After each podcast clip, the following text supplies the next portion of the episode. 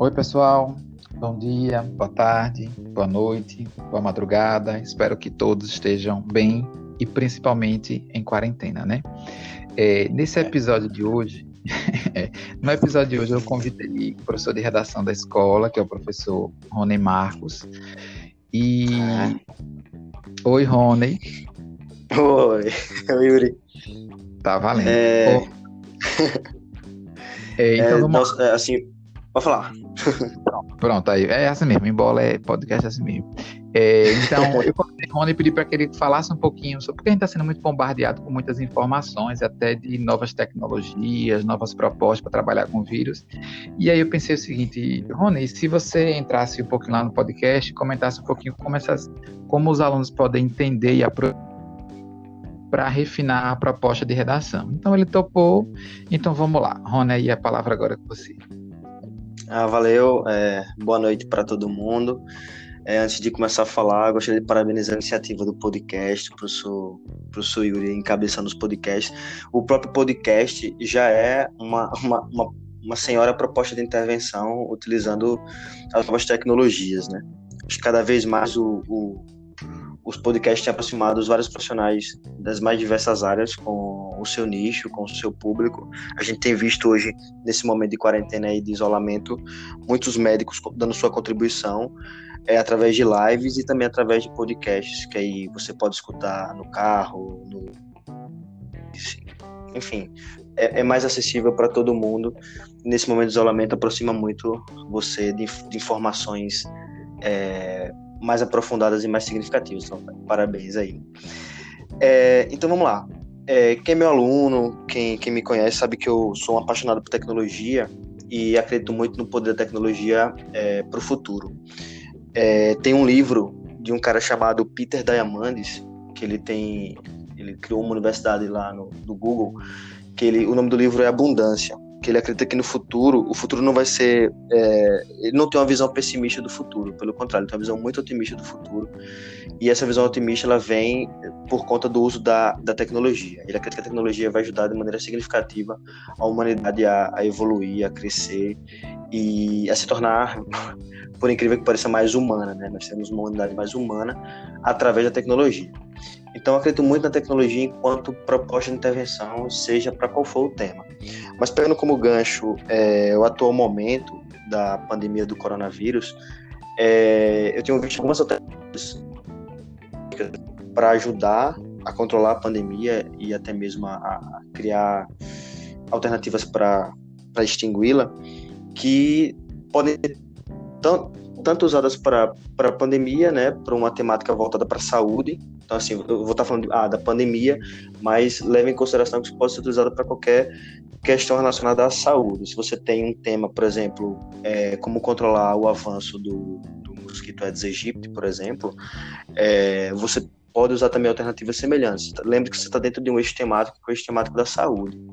Então, essas tecnologias podem ser utilizadas para outras questões de saúde, é, é, diminuir as infecções sexualmente transmissíveis entre a população mais jovem, a população mais idosa. Então, levem em consideração isso. Vocês precisam abrir a mente de vocês e tentar trazer essas propostas para o tema que for, né? Porque senão você fica muito preso a um tema, aí vem um outro que daria para usar tranquilamente aquela proposta, mas você não usa porque você está travado, porque você só acha que cabe para aquele tema. Então eu vou, eu vou comentar essas propostas e elas podem caber aí em outras temáticas. Então, por exemplo, uma coisa, uma grande empresa de, de placas de vídeo, né, a, a garota que está tá muito ligada com, a, com, com, jogos, com PC games, deve conhecer que a empresa Nvidia, ela fabrica placas de vídeo e ela está é, doando todo o seu poder de processamento de vídeo para centros de pesquisa desenvolverem estudos relacionados à pandemia. Né? Então, por exemplo, é, isso pode ajudar tranquilamente, como eu falei, para qualquer outro tipo de descoberta que, que, que necessite da ciência, entendeu? Então, você tem centros universitários, centros de pesquisa nas universidades, que vão é, se valer de maneira muito, muito significativa com esse apoio de grandes empresas de tecnologia. Você está dando.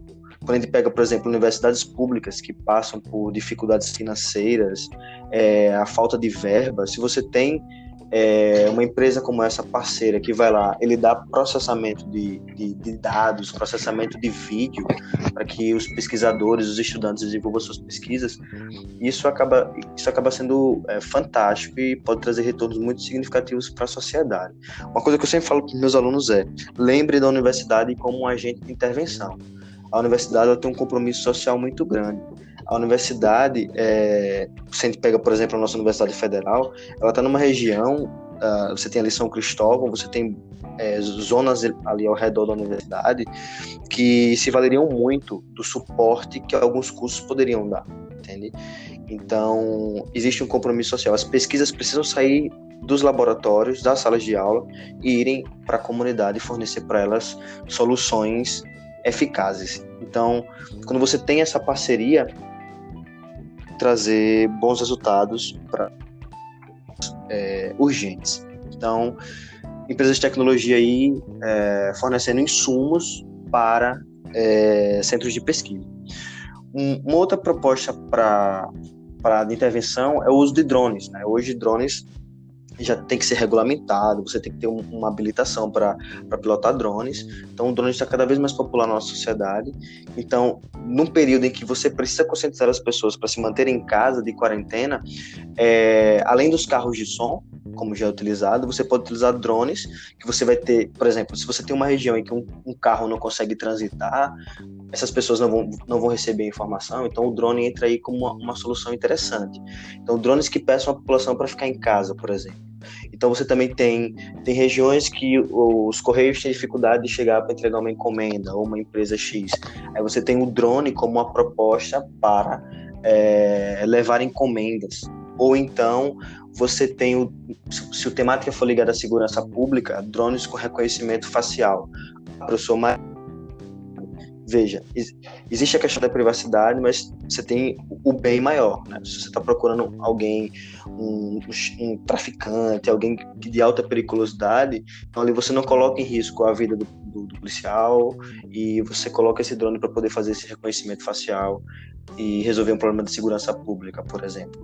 Drones que possam entregar medicamentos também, é, alimentos. Então, o drone acaba sendo uma proposta também muito interessante como intervenção, tá? É, uma, outra, uma outra proposta interessante e que entra também, talvez seja um, um ponto polêmico, eu jogo essa polêmica para Yuri, é o uso de robôs enquanto é, instrumentos de companhia para certas para fazer companhia às pessoas muita gente tem reclamado desse período de quarentena, você estar tá isolado. E nem todo mundo está com a família, tem pessoas que estão sozinhas. E aí, o, você tem, por exemplo, idosos que não conseguem ter aquela habilidade com a tecnologia, você tem robôs que fazem ligações, chamadas de vídeo, que conseguem aproximar essas pessoas que estão isoladas de um vizinho, de um amigo ou de um parente, por exemplo. Então, o robô ele facilitaria isso né? Então, se você tem um tema ligado, por exemplo, à, à depressão, ah, mas não é um contato, não é um contato humano, por exemplo, mas é, o robô ele pode fazer, por exemplo, né? Então já, já seria um intermediário aí. Como também, além disso, o robô pode ser utilizado se você tem uma situação como a, como a atual de pandemia, que as pessoas não podem manter contato, elas podem fazer serviço de quarto de hotel, por exemplo, né? É... E aí você já evita o avanço do contágio. Então, o robô como uma companhia, tá? Não que isso vá e muito cuidado, né? A diferença entre, entre o remédio e o veneno é a dose. Você não vai dizer que os robôs vão substituir humanos nas relações sociais, mas existem casos, existem casos. Né? Então, em algumas situações, se você Eu tem uma pessoa que tem isolamento, sim, ó, eu lembrei de, de, uma situação, isso já tem algum tempo, acho que foi ano passado, que uma empresa lançou um software para poder fazer o atendimento online, uma inteligência artificial, não era para substituir o psicólogo, né? Mas Sim. eles identificaram que em alguns casos específicos a inteligência artificial é capaz, não seria substituir ou fazer a terapia, mas ela tem medidas, né, tem ferramentas eficazes para casos específicos, né? Não é abrangente, a pessoa tem depressão, uma depressão profunda, não, a inteligência não serve. Você precisa do Sim. atendimento humano, tá, humanizar o psicólogo. Mas é isso, tem casos que a inteligência também serve, né? Então, por que não utilizá-las, né? Justo, Quando justo. ela é eficaz. Justamente. Mas vai é... lá, segue lá. e vocês devem estar acompanhando também é, a disputa que está havendo entre Estados Unidos e China, além da disputa comercial, né, que antecedeu lá tudo isso que está acontecendo agora, uma disputa com relação ao 5G, né? Você vai ter aí uma conectividade gigantesca. Estados Unidos quer essa tecnologia para ela, a China quer ela também. Então, se uma conectividade da proporção do que é o 5G vai facilitar muito mais o, contato à distância. Nós, nós teremos aí robôs de quinta geração, por exemplo, que vão conseguir rodar sistemas de inteligência artificial que vão, por exemplo, contribuir para consultas remotas. Então, se você tem, por exemplo, é, digamos que você tem uma doença crônica e você é acompanhado por um médico, sei lá, por um bom tempo, e esse médico precisa, precisa ir morar em outro país ou precisa morar em outra cidade.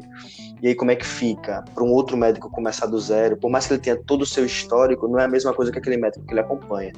Então, essa possibilidade de consulta remota, e eu até vi por esses dias é, é, médicos à distância é, encabeçando cirurgias, né? Então, você, claro, quem vai fazer a cirurgia é um outro médico, ou até mesmo robôs que já estão fazendo também, é um outro ponto polêmico, mas os que defendem robôs na sala de cirurgia é, concordam que ali não há o emocional, o robô ele é programado para fazer aquilo, enquanto o médico em si é, ele tem um emocional. Você imagina um médico fazendo uma cirurgia neurológica. Então você está ali diante de um cérebro, é algo muito complexo. Né? O robô está programado, ele tem todo um algoritmo para fazer aquilo ali, que é testado né? e está sendo coordenado por um médico ou por vários médicos de maneira remota. Então você tem vários especialistas em cirurgia neurológica no país trabalhando remotamente e a máquina operando ali. Então, assim, é um ponto polêmico para a galera que vai tentar medicina, mas é bom que você já comece a pensar lá na frente, né? Que até mesmo profissões tão ali marcantes e tão presentes como o médico, por exemplo, a medicina, é, se não for tomar, se não tomar cuidado, pode também assim é, é, perder espaço, né, para a tecnologia. Então você tem que ver a tecnologia como aliada. Então você tem que estar tá desenvolvendo habilidades para o futuro, né, e não estar tá criticando e tal, enfim. Mas 5G aí pode ajudar a saúde. Você pode, por exemplo, é, Yuri falou da questão da, da, das consultas psicológicas. Eu, eu penso que também você pode tratar da questão de, de processos, a galera do, do, do direito também. Você ter reunião entre juízes para um, uma discussão específica. E aí, quanto mais conectividade, melhor. Você tem no campo das relações internacionais, você tem ali é, conferências com grandes líderes sem, sem interrupções, com alto poder de processamento, enfim. É, o 5G é uma intervenção, tá? Uma outra coisa que eu vi também foi o uso de táxis voadores para transportar suprimentos, né? É, você tem aí que também está relacionado com drones, né? Além de levar suprimentos, eles podem também levar medicamentos para hospitais sem a necessidade de um piloto e podem fazer trajetos de maneira autônoma aí. Seria o que já, o que já chamam é, do Uber Air, né? Tem um projeto chamado Uber, então seria um, um, um Uber através do drone, né? Isso nos Estados Unidos. Na Alemanha já tem também, chamam de Volo, Volopter, que é também um drone que vai que vai fazer essa. Você imagina regiões de guerra, né? regiões de conflito, em que é, qualquer objeto voador ali pode ser uma ameaça. E aí, para você não colocar a vida de, de, soldados em risco, por exemplo, ou de organizações não, não, não, governamentais que forem entregar suprimentos em regiões de conflito, você pode ter esses drones aí fazendo essa entrega. Vindo para nossa realidade, no Brasil, se você pega, por exemplo, favelas tomadas pelo tráfico, em que existe essa dificuldade de entrar é, saúde, de entrar é, qualquer tipo de suprimento para a comunidade, uma situação de conflito com a polícia, os drones também podem fazer essa, esses táxis voadores podem fazer também essa entrega. Ou, por exemplo, uma situação como aconteceu em Mariana, aconteceu em Brumadinho, você tem uma catástrofe natural e você tem uma, uma comunidade que está isolada, por exemplo. Então aí, veja meio ambiente e você já pode também utilizar a tecnologia para eles fazerem entregas também para essas pessoas que estão isoladas. Uma outra tecnologia também muito recente, que é a impressão 3D, passou recentemente no Jornal Nacional esses dias, é que eles estavam fazendo, produzindo uma espécie de uma máscara que protege, a máscara. É, é como se fosse um capacetezinho de acrílico, isso tudo impresso de maneira 3D para poder ajudar a proteger uma camada de proteção a mais né, para o trabalhador da área de saúde. Né? Por exemplo, na Itália, você já tem é, pacientes na UTI precisando de respiração artificial, como você tem essa falta de respiradores devido a um estoque limitado para repor, né? É, durante, porque o, processo desse respirador, a válvula só dura 8 horas contínuas de operação. Então você tem uma, uma necessidade de uma substituição frequente desse componente aí. Então, se você tem uma impressão 3D produzindo esse componente para ele ser substituído, você evita que pessoas fiquem sem esse suporte. Né? E já se fala também na impressão 3D de, de órgãos, e aí é também outro ponto polêmico. Mas veja, se você tem um tema como doação de órgãos, e você sabe, você sabe que existe uma dificuldade para doação de órgãos por N motivos, né? Isso aí já, já dá para entrar. Já é um assunto para outro podcast, só doação de órgãos. É, você já percebe que na dificuldade da doação, se você já tem impressão 3D de órgãos, você já reduz a necessidade de terceiros para aquilo. Então, algo para se pensar também lá para frente. E aí, no final, eu vou fazer uma ressalvazinha. Só, eu vou comentar só para não esquecer, porque o Uri já ouviu. Ele falou: Rony, a ressalva aí. Vocês devem estar se questionando, com certeza, em casa. Outra coisa, todo mundo está falando de não se aproximar, cuidado com as gotículas. Não sei se vocês estão percebendo, mas os jornalistas estão entregando o microfone agora para as pessoas que estão sendo entrevistadas, tá? Isso é uma forma de, de evitar o contágio. E que seriam os pagamentos por aproximação, né? A maioria dos bancos, a maioria dos cartões de crédito, de operadoras de crédito, estão utilizando cartões que você só faz aproximar. Você não precisa ter contato com a maquininha. É, tem empresas, eu vou citar até, vou fazer o um mexão aqui, o Nubank é, se a compra for até 50 reais, você não precisa é, nem digitar a senha. Até 50 reais você aproximou, o pagamento já é feito automaticamente. Né? E aproveitando, abrindo parênteses, se forem fazer compras, comprem apenas aquilo que for necessário, tá? Não estoquem alimentos. Então, como vocês não vão comprar mais de 50 reais, não vão precisar digitar na maquininha e não vão ter contato nenhum e nenhum risco de contágio também. Então, pagamentos por aproximação é, e você tem o Apple Pay, Google Pay, Samsung Pay. Então tá todo mundo pensando em soluções para facilitar é, esse tipo de pagamento. Pagamento por aproximação também conhecido como contactless. Tá? E é, uma outra coisa que eu vi hoje, está acontecendo já aqui no aeroporto de Sergipe, no aeroporto de Aracaju, aliás, e em outros aeroportos, que é a detecção, terminais biométricos para detecção de sintomas. Né? Então você tem, vocês já, já devem ter visto os caras com a maquininha é, fazendo a medição ali da temperatura das pessoas para ver se está com febre, enfim. Isso também pode ser utilizado é, para em hospitais, enfim, para fazer triagem, para você evitar sobrecarregar o sistema de saúde. Então esses esses aparelhos de detecção biométrica de sintomas podem sim ser muito interessantes através de reconhecimento facial também, né? Uhum. Vou falar.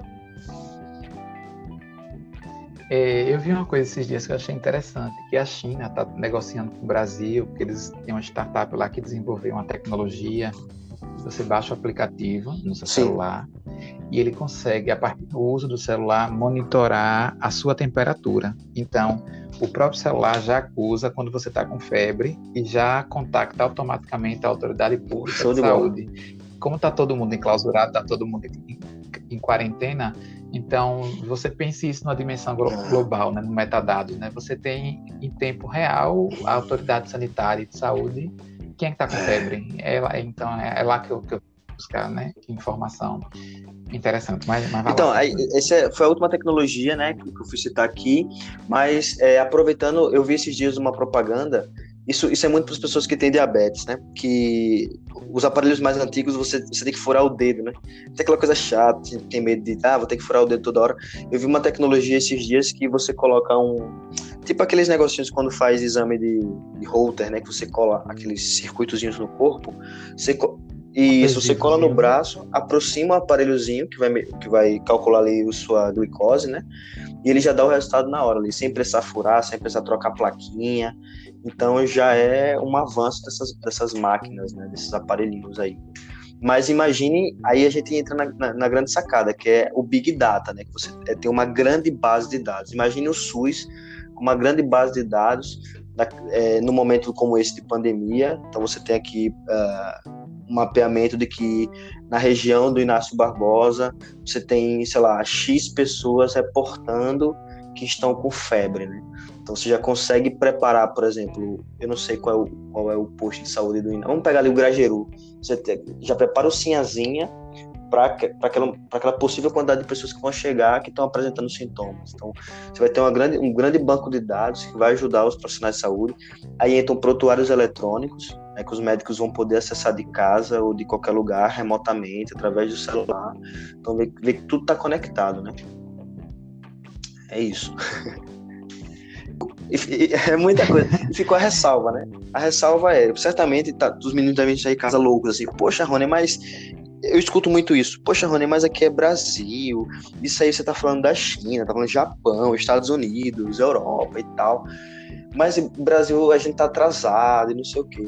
Uma coisa que eu sempre falo é: pense na proposta de intervenção é, como aquele, o Brasil que eu quero do, do Jornal Nacional do, do ano passado, sabe? É, do, do ano das eleições, 2018 é aquilo, você vai lá e diz qual é o seu país ideal, o Brasil que você quer. Se aquilo vai acontecer, a gente tá vendo que não está acontecendo nada daquilo, mas as pessoas têm aquele anseio, você espera que aquilo vá acontecer. Então pense na proposta de redação como é, na proposta de intervenção como um Brasil ideal, um Brasil que você quer. Se a sua preocupação é se aquilo, se aquilo pode ser executável. Você não vai ter lá resolver o problema da do crescimento populacional mandando pessoas para outro planeta. Isso aí já, já foge do exequível, né, do executável. Mas propostas como essas que a gente citou e outras propostas aí que a gente comenta em sala, elas podem sim ser utilizadas, elas podem acontecer, porque isso depende só da boa vontade de quem está lá. Mas assim, essa boa vontade já não é com você. O que o INEP quer, o que o, que o, o que a redação do Enem quer, é saber se você consegue enxergar um problema e consegue, enquanto jovem, recém-saído do ensino médio, que viu todas as disciplinas durante o ensino médio, que aprendeu a concatenar as ideias, a desenvolver um senso crítico, se você consegue enxergar um problema e tentar resolvê-lo, propor soluções eficazes para resolvê-lo, apresentando, não esqueçam, o agente, aquele que vai fazer, a ação que ele vai fazer, o modo ou meio, né, que ele vai realizar aquela ação, qual o efeito que se espera com aquela ação, tá? E aí você vai detalhar algum desses elementos aí, tá? Então você tem o agente, a ação, o modo meio, o efeito detalhamento. Cinco elementos para ganhar 200 e uma proposta que basta ser executável. Se vai acontecer, aí já não é com você, é com quem está lá governando o país. É, só só para complementar e encerrar, você fala essa questão do nem sempre a gente propõe aquilo que de fato vai ser feito, mas que é possível. É, vou dar dois exemplos de coisas que aconteceram agora nessa pandemia. Você tem um startup paraense, paranaense, né? Que ela desenvolvia teste rápido para poder hum. glicemia e alguns outros exames. Né? Você ia em farmácias, é, fazer glicemia, né? Você colocava lá e o laboratório era um, né, um não sei, era um pacote, enfim, um negócio lá que você colocava e ele gerava. Eles conseguiram adaptar e, inclusive, os próximos 5 milhões, vocês vão, tá todo mundo ouvindo falar, ah, semana que vem, essa semana vai ter 5 milhões de testes. Essa startup, né, que adaptou. E uma outra, uma grande multinacional, ela tem essa mesma máquina, mas para detecção de pneumonia, que já está devidamente, já tem uma rede para detectar isso eles conseguiram adaptar essa máquina que detecta a pneumonia, ela também já vai ser possível a partir de semana que vem detectar o corona. Então você vê que a gente tem, tem também exemplos de coisas que a gente não imaginava que fosse surgir e em uma semana realizou, né? Então, né, coragem é. também para poder pensar um pouco mais à frente. É isso, gente, né? A conversa foi muito é. boa, mas a gente está chegando aqui ao eu quero agradecer ao professor Rony pela disponibilidade e já deixar o convite aqui para para trazer temas polêmicos Bom, aí. pessoal, a gente fica por Bora. Quem quiser sugerir então, fica à vontade aí. Joga lá na, na mais Ateneu, que o Daniel passa lá, passa lá pra gente.